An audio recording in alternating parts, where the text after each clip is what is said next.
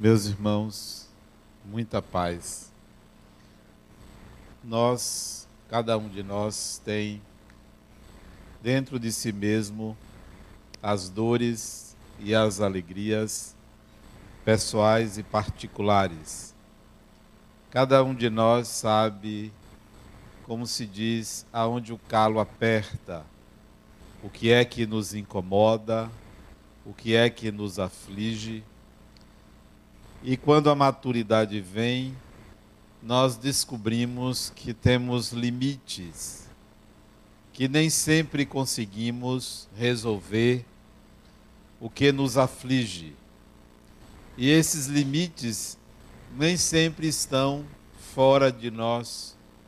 São limites pessoais, internos, limites da capacidade, limites da inteligência. E aí nós nos quedamos à encarnação, considerando que não conseguiremos ir muito longe nela. Nos aquietamos, nos acomodamos, e aí vem a velhice e a morte. A grande maioria dos espíritos pensa que, ao desencarnar, vai ser julgado pelo que fez, vai pesar o bem e o mal. E a sua consciência, na hora da morte, na hora que estivesse desligando do corpo, a sua consciência vai rememorar as partes mais importantes da sua vida. Vai se lembrar dos feitos, do que afetou, do que emocionou. E aí estará o julgamento sendo feito. Você então, ou nós, ao desencarnarmos, vamos nos submeter ao tribunal da consciência. E esse tribunal da consciência vai nos situar numa determinada vibração ou em determinado nível de evolução. Nos comunicaremos ou nos conectaremos a outras pessoas que se encontram nessa mesma vibração. E aí surgem os grupos espirituais, aquelas associações, agremiações, aqueles locais onde se situam espíritos do mesmo nível de evolução, geralmente dentro da sua cultura. Então há uma comunidade espiritual de brasileiros, há uma comunidade espiritual de americanos, de alemães, e assim sucessivamente, dentro da sua cultura, nós vamos ter vários níveis de evolução. Níveis esses que são estabelecidos pela consciência de cada um. Deveria ser diferente. Deveríamos desencarnar e irmos todos para uma mesma cidade, para sermos cuidados, para sermos recebidos e orientados quanto à vida preparar uma nova encarnação. Mas não é assim porque a nossa mente vai trabalhar nos situando, vai nos colocar, é o passaporte para o estado mental ou espiritual de cada um. É a mente humana. Ninguém aqui se preocupa com o que aconteceu consigo quando tinha seis meses de idade. Alguém aqui por acaso se lembra de alguma experiência que viveu aos seis meses de idade, aos quatro meses de idade? Ninguém se lembra, não se preocupa, mas sabe que passou por essa fase. Vai se lembrar de experiências com um ano de idade, ou com dois anos, ou com três, outras pessoas só com quatro, só com cinco, seis. Tem gente que não se lembra de nada da infância.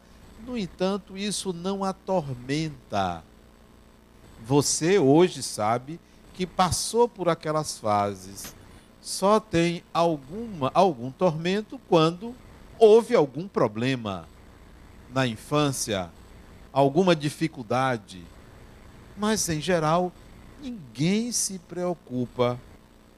Sabe que a sua personalidade é hoje em cima do que aconteceu na infância, na adolescência, na vida adulta jovem.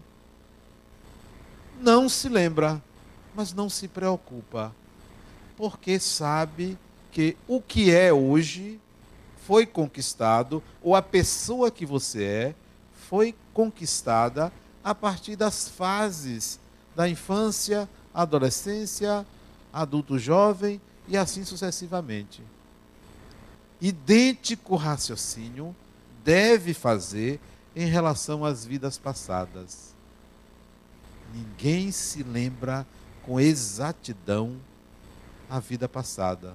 Não precisa, mas deve compreender que o que você é hoje é graças ao que aconteceu nas várias encarnações que teve. Você só é quem você é porque viveu várias experiências, mas não precisa se lembrar delas, porque elas estão, elas são componentes da sua personalidade hoje, da mesma forma que o que aconteceu na infância é componente da sua personalidade hoje e você não precisa ir lá buscar. Isso que é que constitui e que aconteceu no passado e você não se lembra, na psicologia se chama de sombra. Sombra é a parte da personalidade que está oculta. Oculta, é a sombra. Então, o que lhe aconteceu ontem e que você não se lembra é parte da sua sombra. O que lhe aconteceu há 10 mil anos atrás e que você não se lembra é parte da sua sombra. Todos nós temos uma zona de sombra em nossa personalidade. Portanto, não considerem que sombra é o lado negativo da personalidade, é o lado oculto. Portanto, coisas boas estão na sombra. Pode-se dizer que há uma sombra dourada e há uma sombra negativa. Então, sombra é o lado oculto da personalidade, é o lado que você não se lembra, não tem acesso, desconhece. Outras pessoas podem saber de você que você não percebe. É sombra para você, mas não é para o outro. Há aspectos da nossa personalidade que todo mundo nota, menos você. Você não percebe. Você não percebe, às vezes, que você está tendo um comportamento ridículo mas o outro percebe. Isso é sombra. Às vezes você percebe a sombra do outro, mas não consegue perceber a mesma, o mesmo aspecto em você, dentro daquele, daquela parábola ou daquela afirmação de Jesus sobre que a gente enxerga o cisco no olho do outro, mas não enxerga a trave no nosso olho. Quer dizer, você consegue enxergar o mal do outro, mas não consegue enxergar o seu. E você vai vivendo sempre projetando-se nos outros, sempre acreditando que você consegue entender ou perceber o outro. O pior não é ignorar a personalidade dos outros, é ignorar a própria personalidade. O ignorante não é o que desconhece o externo, é o que desconhece a si mesmo. É o que tem uma sombra imensa, sem trazer essa sombra à consciência, sem procurar integrar essa sombra à consciência. Tudo que é inconsciente é sombra. Há uma parte da sombra que interpenetra-se com o espiritual tudo que vem do espiritual vem da sombra, vem dessa parte oculta, vem dessa parte desconhecida. Torna-se consciente quando você resolve entender, estudar, aceitar e lidar com o espiritual de forma natural. Ele sai da sombra. Mas para a grande maioria, lidar com o espiritual é algo que causa medo, às vezes pavor. Tem gente que diz assim: eu tenho pavor de espíritos, eu tenho medo. É porque deixou, ainda deixou na sombra. Não quer trazer luz para aquele tema, luz para aquele assunto. Ainda lida com o espiritual como crença. Ainda lida com o espiritual apenas como um aspecto religioso. Não, o espiritual foi trazido pela religião, mas não é a parte religiosa humana, é a parte mediúnica humana. E a parte mediúnica não está presente só na religião. Eu me lembro de um, uma pessoa que me contou que viveu uma situação interessantíssima. Ele vai na casa de um amigo, ele era engenheiro, ele vai na casa de um amigo ali perto da Vitória e ele tinha sido assaltado no Campo Grande. Ele andando da casa dele para a casa desse amigo e um ladrão roubou a carteira dele. Mas ele continuou e foi para a casa do amigo. Chegou lá e contou ao amigo. De repente, esse amigo pega uma caneta e começa a escrever escreve uma cartinha do pai dele, já falecido, dizendo: volte, vá em tal lugar do Campo Grande que você vai achar sua carteira lá. E ele desce, vai lá e acha a carteira no lugar que o espírito disse que estava. Pegou a carteira e voltou para a casa do amigo e disse: O que é isto? Como alguém poderia saber onde estava a minha carteira? Esse alguém é espírito. Essa experiência não é uma experiência religiosa, é uma experiência mediúnica. É algo que estava no inconsciente e vem para a consciência através da mediunidade de uma pessoa.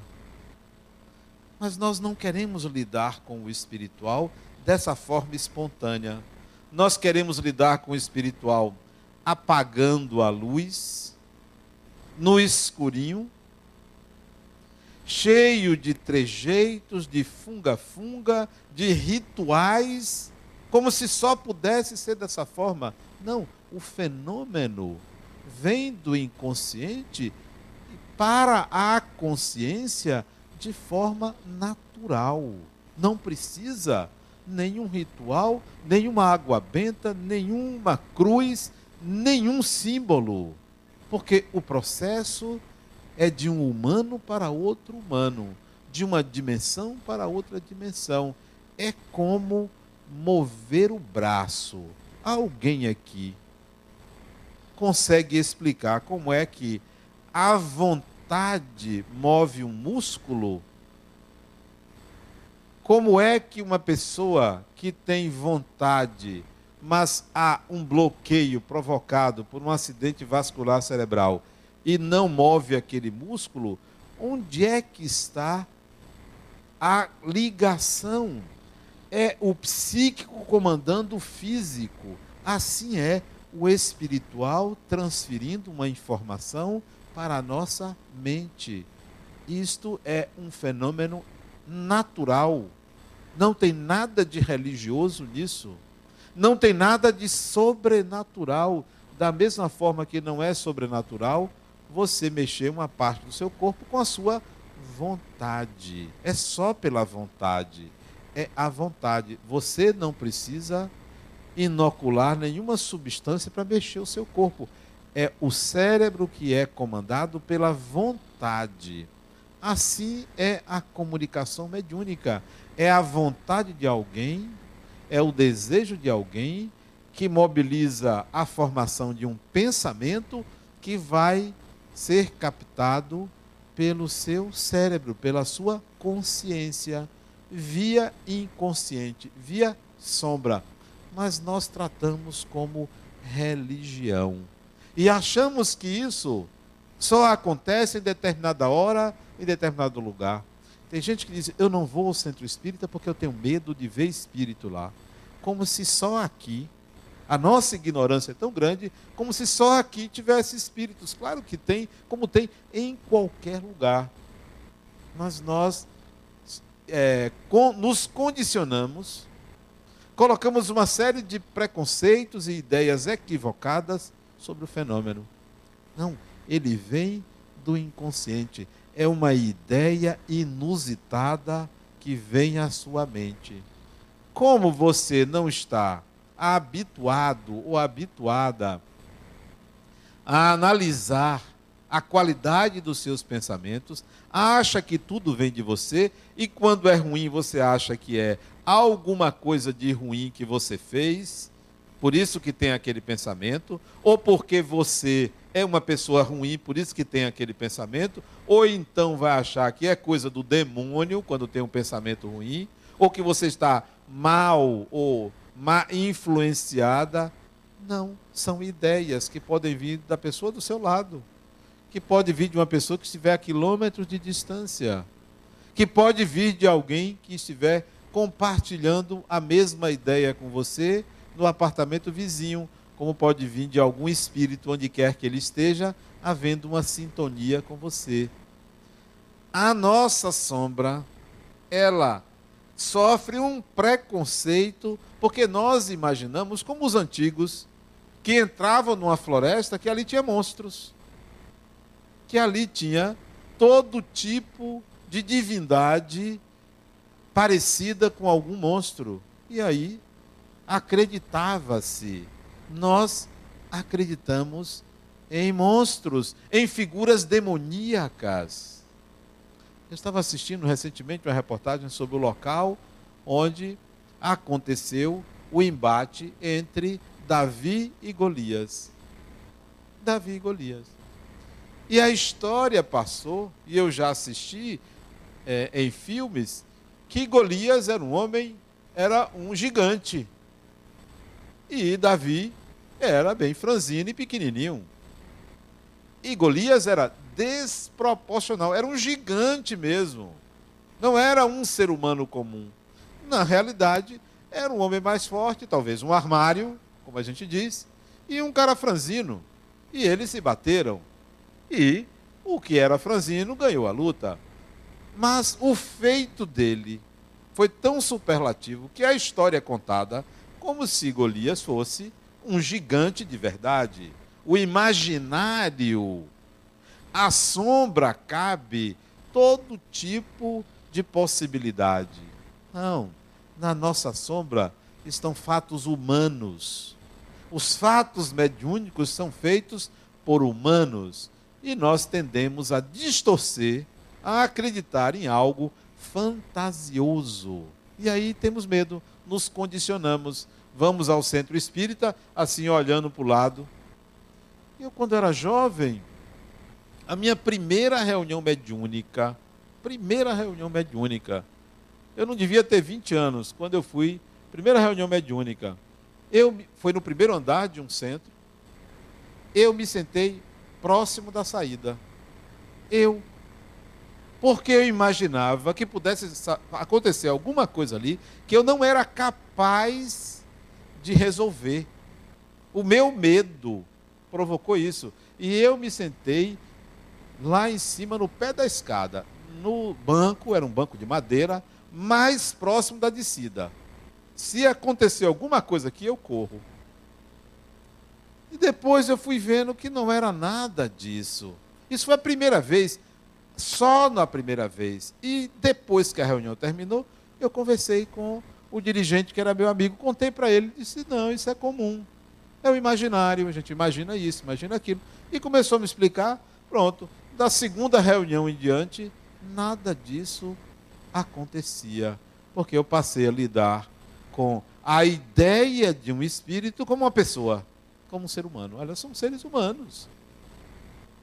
Nossa mente é condicionada a pensar num mundo espiritual extremamente diverso, cheio de figuras dantescas. de figuras tão, é, tão superlativas que a gente tanto pega o bom do outro lado é iluminado, é santo. E o mal do outro lado é o demônio. Então nós fazemos isso. Ora, se vocês olharem para esse auditório, vão ver pessoas fisicamente feias, segundo o meu padrão, e pessoas fisicamente bonitas, segundo o meu padrão. Mas eu não vou chegar lá fora e dizer, olha, lá no centro tem gente feia igual o demônio, tem gente bonita igual a Deus. Não, porque a diversidade é muito grande. A diversidade de pessoas é muito grande. Não há esse estereótipo, ó, esse aqui é desse tipo, aquele ali é daquele tipo. Não há. E graças a essa visão que nós temos do inconsciente, do espiritual, é graças a essa visão que espíritos se aproveitam da credulidade, da ingenuidade das pessoas que caem nesse conto e vivem situações ruins do outro lado da vida porque são ingênuas, porque não percebem que Deus não, colocar, não nos colocaria numa situação dessa de um tribunal depois da morte. E isso é histórico, isso é a visão bíblica. Esse dia eu estava conversando com uma pessoa que ele leu um livro meu chamado Jesus, o Intérprete de Deus, o primeiro volume. Ele não é espírita e ele me criticou. Ele leu o livro e me criticou pela forma como eu lido com o Evangelho ele disse que eu praticamente deturpo tudo, que eu deveria respeitar a Bíblia, porque na Bíblia está a verdade e eu deturpo a verdade. Essa é uma visão sacralizada de um livro, sem entender que o livro, a Bíblia, é a história de um povo. Mas nós temos a ideia de que ali está a palavra de Deus. Ai de você que vai dizer um evangelho que ali não é a palavra de Deus.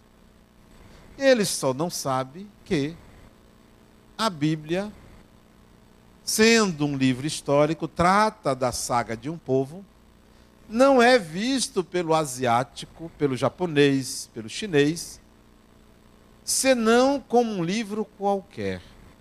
E que nem eles sacralizam o livro que eles consideram que tem verdades, que é o livro do tal. Não, não é um livro sagrado. É um livro que traz provérbios, ensinamentos.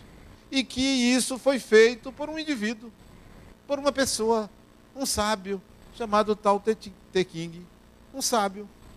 Não, mas para o ocidente, para o judeu, para o cristão, ali foi Deus que fez. Como tirar isso da cabeça da pessoa se isso se tornou artigo de fé? Se isso foi sacralizado? Então venha alguém, um pobre ignorante como eu, que diga: Não, eu entendo isso dessa forma. Ah, você foi inspirado pelo demônio. Você foi. Não, ele disse isso. Só pode ser inspirado pelo demônio. Eu digo: Tá bom. Eu vou lhe mostrar o que, é que o demônio é capaz de fazer. Vá lá conhecer. O que é que essa obra o que é que se faz com o dinheiro dessa obra. Então, o demônio é maravilhoso, porque se faz coisas boas. As pessoas condicionam, as interpretações são as mais caricatas, as mais ingênuas. Eu digo, olha, eu não quero tirar a sua fé, disse ele. Você acredita? Continue acreditando, mas pelo menos respeite o outro que vê de forma diferente. Não, o outro está com demônio. Quer dizer, ou você é, ou você não é. Todo mundo é classificado segundo esse critério. Eu me lembro, nessas reuniões mediúnicas que eu citei, que uma vez eu ia conversar com o espírito e o médium ficou em silêncio. E eu me aproximei, vi que ele estava conectado a uma entidade espiritual. Eu disse assim: Pois não, meu irmão. E o espírito ficou calado, isto é, o médium ficou calado. Calado, calado. Aí o dirigente da reunião disse: Vem cá, Denal. Você não vai conseguir falar com ele. Disse, Mas por quê? Porque ele está dormindo. Eu não tinha visto. Ele está dormindo. Eu disse, então eu tenho que acordar ele. Ele disse, ah, mas esse não vai acordar você chamando ele, não. Você serviu o exército? Eu disse, servi. Você se lembra do toque da corneta para acordar a alvorada? Eu disse, me lembro. Ele disse, então mentalize o toque de corneta, que eu também vou mentalizar. Mentalize o som, porque isso vai acordar ele. E eu comecei a mentalizar. Ele aí, que não ouviu essa conversa, o médium deu sinais de que o espírito acordou. E eu disse: Meu irmão, que bom estar com você. Meu irmão, nada, vá de retro, Satanás. Eu me senti lá embaixo, né, ser confundido. Eu disse, não, eu não sou Satanás. Disse, é, sim, você é Satanás. Eu, disse, eu não sou, não. Você é. Eu disse, mas como eu sou? O pastor me disse que depois da morte, e eu sei que eu já morri, eu iria ser acordado pelas trombetas do Senhor. E quem iria me receber era Jesus. Se não fosse Jesus, era o Satanás, né? Eu disse, meu irmão, eu não sou Satanás. Eu sou irmão, seu irmão, coisa nenhuma. Eu quero é Jesus. Essa é a mentalidade rígida. Não, você não vai ser julgado. Não funciona assim. A vida espiritual é como a vida material. Nós chegamos numa casa quando renascemos, reencarnamos no ambiente e vamos crescendo e vamos nos dando conta das pessoas, dos lugares. Vamos nos assenhorando do nosso papel ali. Ninguém renasce e já vai dizendo: olha, eu aqui sou isso, eu aqui sou aquilo, que nada, você está ali submetido a um corpo que ainda não obedece seus comandos, você ainda vai reaprender a usá-lo. Quando você desencarna, você não vai chegar dizendo eu sou isso, eu sou aquilo. Você chega num ambiente que não é o mesmo de onde você saiu, porque muda. São anos se passaram, muda. Pessoas que você não conhece, porque algumas já reencarnaram, que você conhecia, outras você vai se lembrar vagamente. Então, é um ambiente novo que você vai chegar e vai ter que se ambientar. Não tem que estar preocupado com umbral. Tem gente que se preocupa com umbral. Será que eu vou para umbral? Não funciona assim. Essa crendice de que porque você fez algo de errado, você vai para umbral. Quem aqui pode atirar a primeira pedra nunca fez nunca teve um comportamento considerado inadequado perante a moral social. Se aparecer uma aqui, eu não vou acreditar, porque não tem santo encarnado. Não tem, nem desencarnado. Não tem. Todo mundo. E tem gente que, ao menor delito, à menor infração, se condena à encarnação inteira desnecessariamente. Desnecessariamente. E aí acha que vai para o umbral. Hoje eu fui cortar o cabelo. Corto bem curtinho para economizar. É, é de dois em dois meses. Aí eu cheguei para o rapaz que corta meu cabelo e disse para ele: Rapaz, assim baixinho, eu não sei como você aguenta trabalhar aqui. Ele disse, por quê? Ele disse, é muita mulher. E estava cheio, né? Devia ter umas 20. Umas cinco mulheres cuidando do cabelo. Tinha uma, tomara que ela não esteja aqui. Ela estava com um negócio no cabelo que era acho que era uma folha de metal. Eu não sei o que é aquilo. Uma folha de metal assim. E o sujeito fazendo alguma coisa aqui no meio. Eu não sei se era catando piolho, o que era. Um negócio assim estranho para mim. Estranho. Eu quase dei risada dela. Mas eu não queria que ela se sentisse ironizada por mim. Era loura. Aquilo cobria, só deixava uma parte do rosto aparecendo. O que é aquilo? Aquilo parecia uma armadura aqui. Parecia que ela ia para algum lugar, algum baile de fantasia, porque eu nunca tinha visto aquilo, nunca tinha visto. Eu não sei como é que as mulheres se prestam a isso. Isso é um negócio é, estranho, né? Pois bem, tinha umas quatro fazendo umas coisas dessa e umas quinze conversando que eram do salão. Porque o horário tinha pouca gente, o horário que eu fui. Foi logo depois do almoço.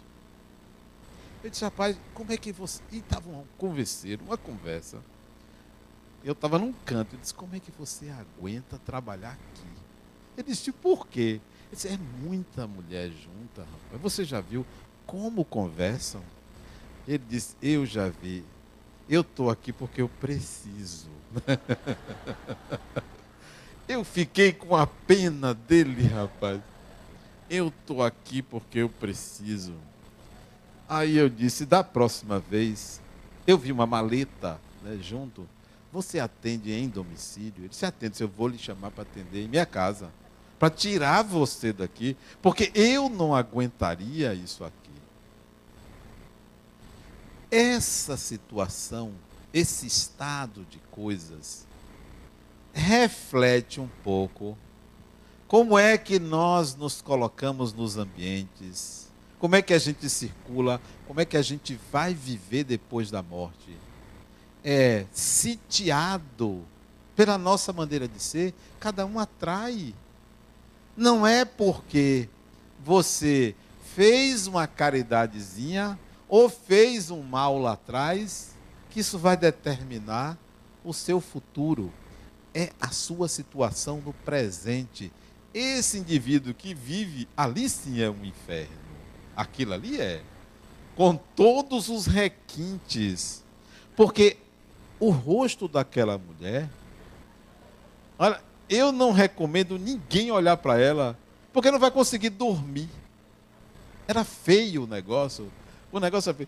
É, é, parecia papel laminado. Eu não sei se é papel laminado. Para que a pessoa coloca aquilo na cabeça? eu achei aquele negócio estranho. E eu acho que ela notou, porque toda hora eu olhava para ela. Toda hora eu olhava para ver o que era aquilo. Porque não era uma pessoa. Na, e teve uma hora que ela precisou sair dali para ir, não sei se era lavar, não sei como é o negócio, funciona o negócio. Ela saiu de junto de mim, se levantou e eu vi pelo espelho. Como ela andando. Parecia um espantalho, sabe? Um espantalho. Que, nego... que, que cena dantesca, rapaz. Aquilo do mundo espiritual espanta qualquer mal olhado. Espanta. Não tem esse obsessor que aguente olhar para a mulher daquela. Tomara que ela não esteja aqui. Eu nunca tinha visto isso, não. Eu não sabia que existia isso. Isso é uma coisa diferente. É vivendo e aprendendo.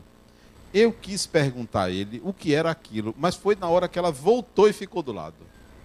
Aí pronto, eu não conseguia mais perguntar, conversar com ele. É assim que você vive, é assim que você vai continuar vivendo. É para esses ambientes que você vai, é onde você circula. Não devemos temer o mal. Não devemos. Nós devemos nos situar na vida querendo o bem. Sempre querendo o bem.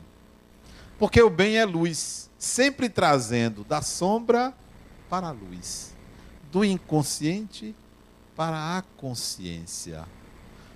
Nunca acreditar que o passado, que porventura tenha sido delituoso, vai lhe fazer sofrer no presente. Um dia eu estava conversando com uma paciente minha e eu tive uma visão, uma imagem veio na minha mente.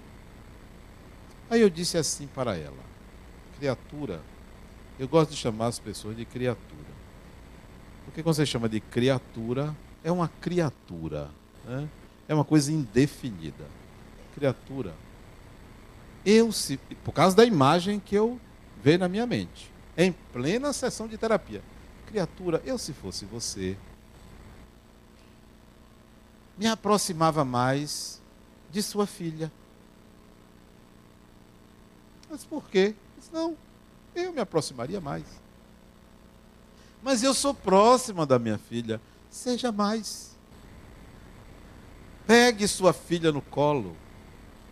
Dê carinho a ela. Ele disse, mas eu dou. Eu sou uma ótima mãe. Eu disse, dê mais. Passou o tempo. Coisa assim, de um ano. Ela não tirou isso da cabeça. E me perguntou, Adenal, você me disse para eu me aproximar mais de minha filha, por quê?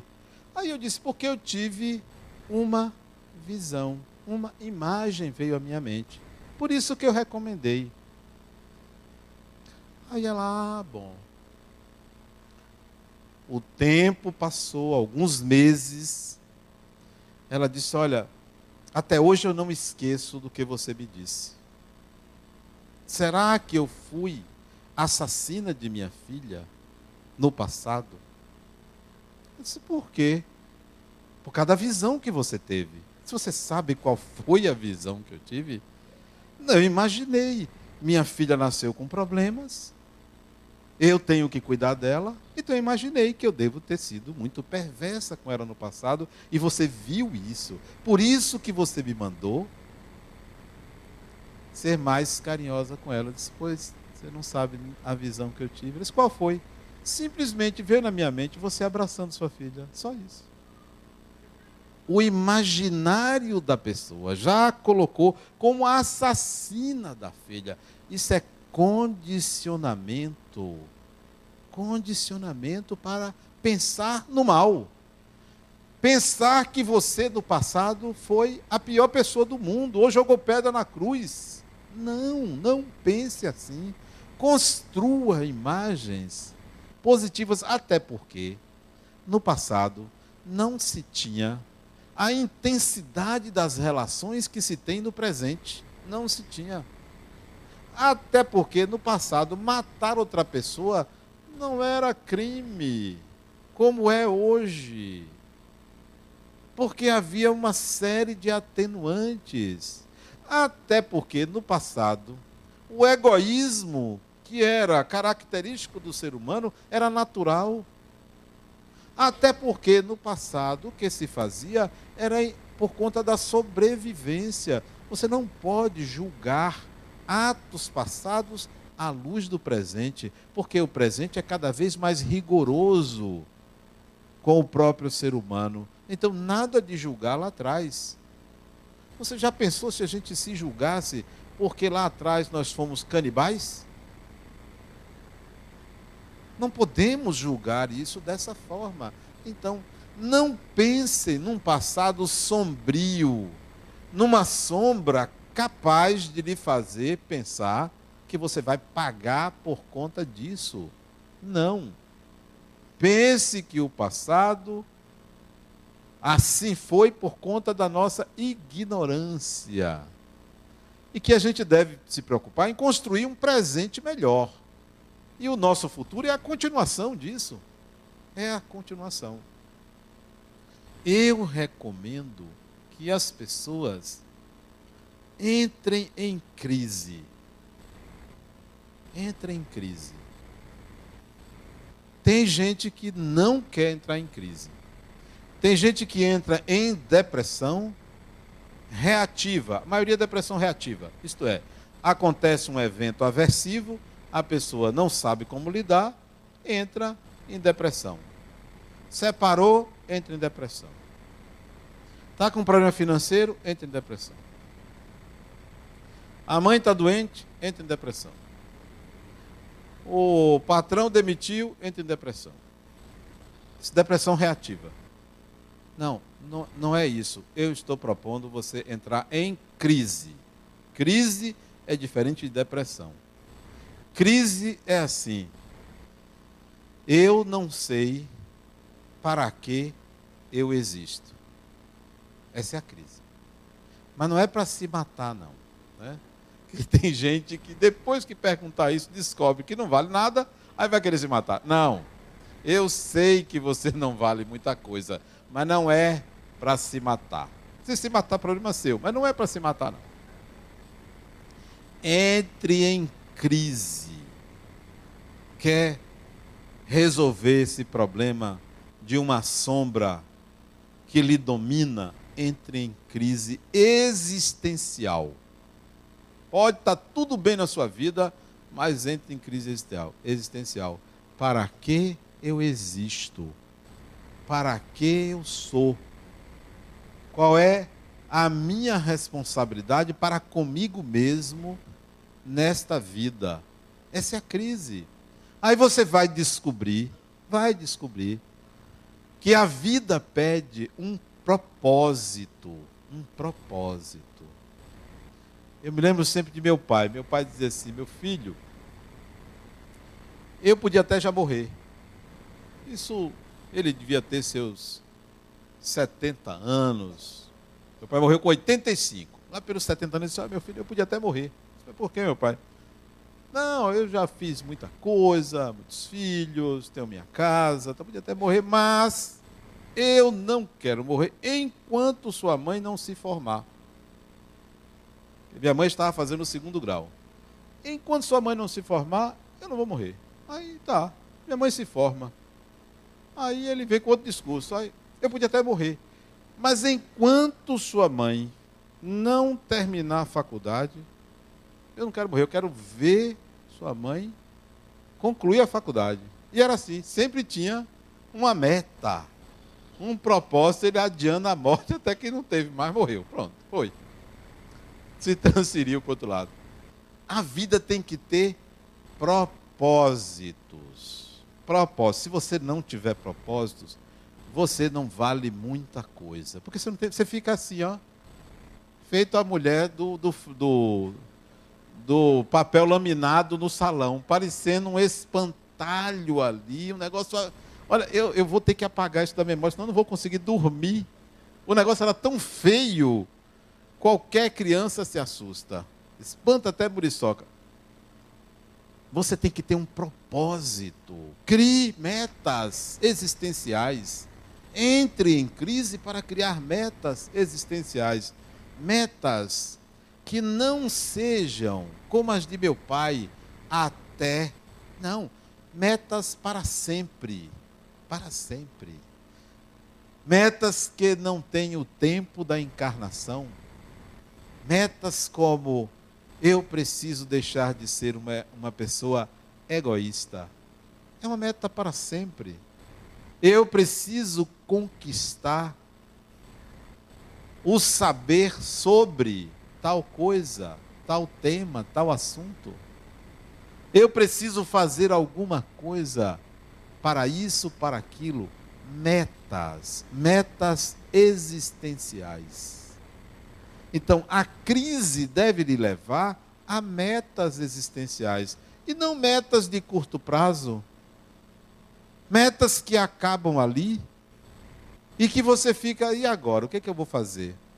Sempre vivendo como se a vida se resumisse a um corpo, a uma pessoa.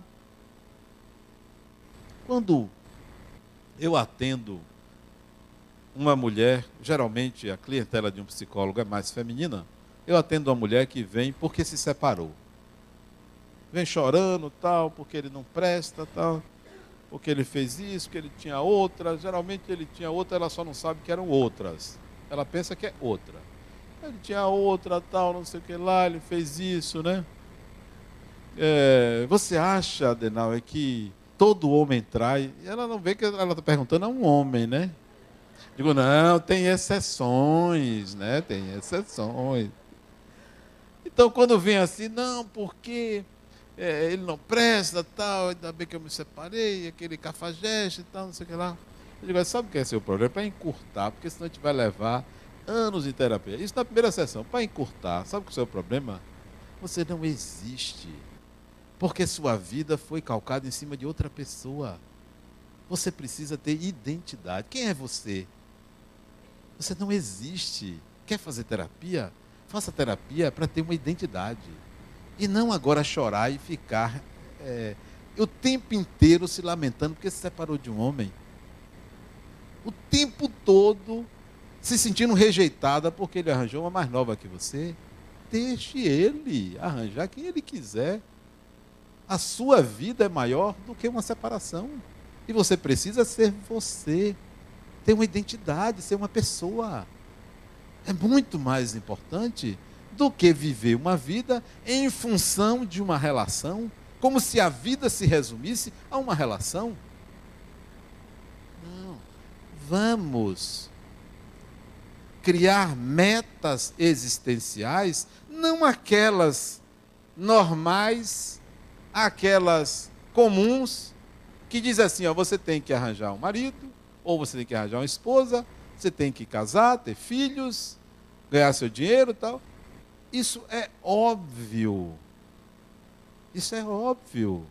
Isso não pode ser a meta da existência de um espírito, porque isso é passageiro. E as pessoas que não querem casar? E as pessoas que não querem ter filhos? Provavelmente já amadureceram para entender que a vida não se resume a uma relação com outra pessoa. O outro chega para mim e diz: Adenauer, ela me traiu. Ela me traiu, mas eu ainda amo e ela não me quer. Eu quase que eu digo, rapaz, é porque eu fico com pena também, sabe? Eu fico com pena. Dá vontade de falar certas coisas. Acorde, rapaz. Ninguém é obrigado a amar ninguém. E ninguém deve mendigar amor de ninguém. A questão é que você está mendigando o amor de uma mulher. Continue gostando dela, mas goste mais de você. Vá em busca de realizar-se. O outro chega para mim e diz, Adenal, tudo é sexo. Tudo é sexo. Todo mundo só pensa em... Isso é ele, né? Mas ele... Todo mundo só pensa em sexo. Essa roupa que você está vestindo de marca, isso é para você se mostrar bonito para as mulheres, né? Você não precisa da roupa mostrar que sou bonito. Eu quase digo isso a ele, né? A beleza é natural, né? Mas não disse nada, fiquei calado. Tudo é sexo, tudo é sexo, todo mundo só pensa em sexo tal. Isso é ele, né? Tal. Eu disse, rapaz, não é assim não. Tem pessoas que são. O ser humano não é movido pelo. Tudo é sexo. Tudo, tudo, tudo na vida é. Tudo que se faz. Eu disse, rapaz, não é. Não é assim. Há motivações no ser humano que transcendem a, o desejo sexual. Tudo era sexo quando havia repressão. Hoje não. Hoje banaliza-se a sexualidade. Não, não é tudo não é sexo, não. As pessoas, algumas pessoas, já estão cansadas da supervalorização da sexualidade. Outra coisa, você deve entender que o corpo humano foi dessacralizado, não é mais o templo de Deus é o templo do próprio indivíduo, ele é proprietário do corpo dele. Quando o corpo era o templo de Deus, o sexo era do demônio, porque o corpo era o templo de Deus. Hoje não, hoje você tatua seu corpo, que é seu, não é de Deus, é seu. Então, nem tudo é sexo. Há pessoas que desejam se realizar e entendem hoje que o sexo é mero tempero de uma relação, porque o mais importante é o sentimento que transcende o prazer. Que o prazer faz parte, mas não é tudo.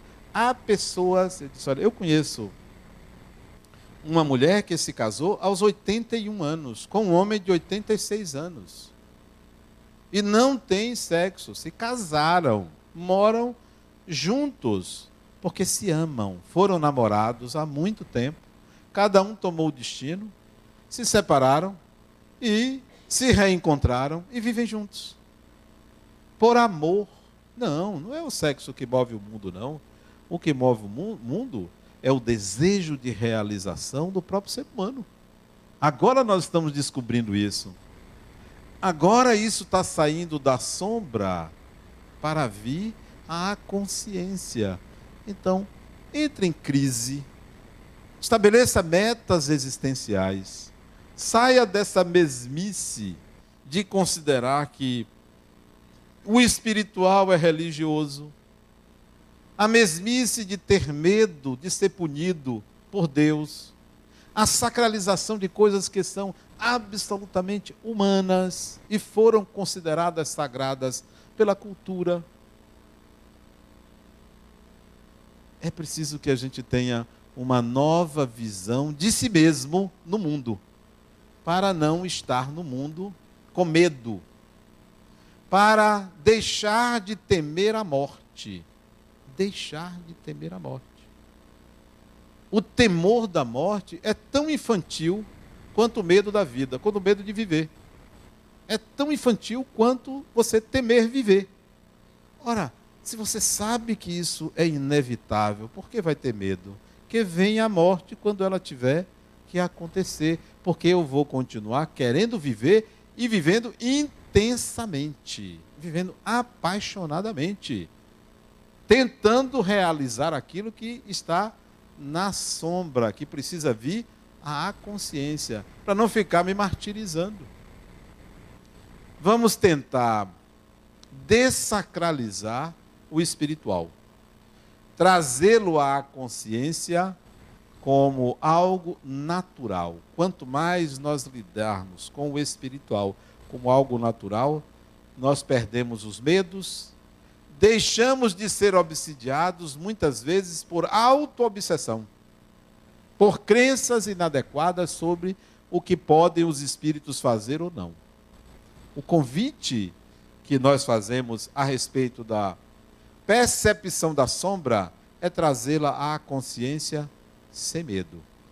O Espiritismo pode nos ajudar, desde que nós não caiamos naquela velha concepção espírita arcaica de que nós estamos aqui para pagar. Deus não pune criatura alguma. Muita paz.